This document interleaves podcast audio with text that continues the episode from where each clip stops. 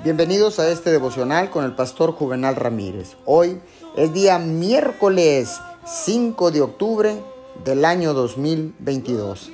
La palabra dice en Salmo 103, 19, El Señor ha establecido su trono en el cielo, su reinado domina sobre todos.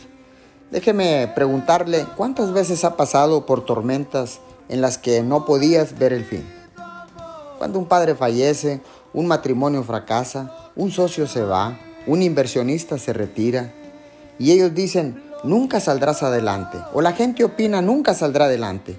Aunque tú habías orado y creído por todo esto, nuestras oraciones no fueron contestadas de la manera que queríamos y pensábamos.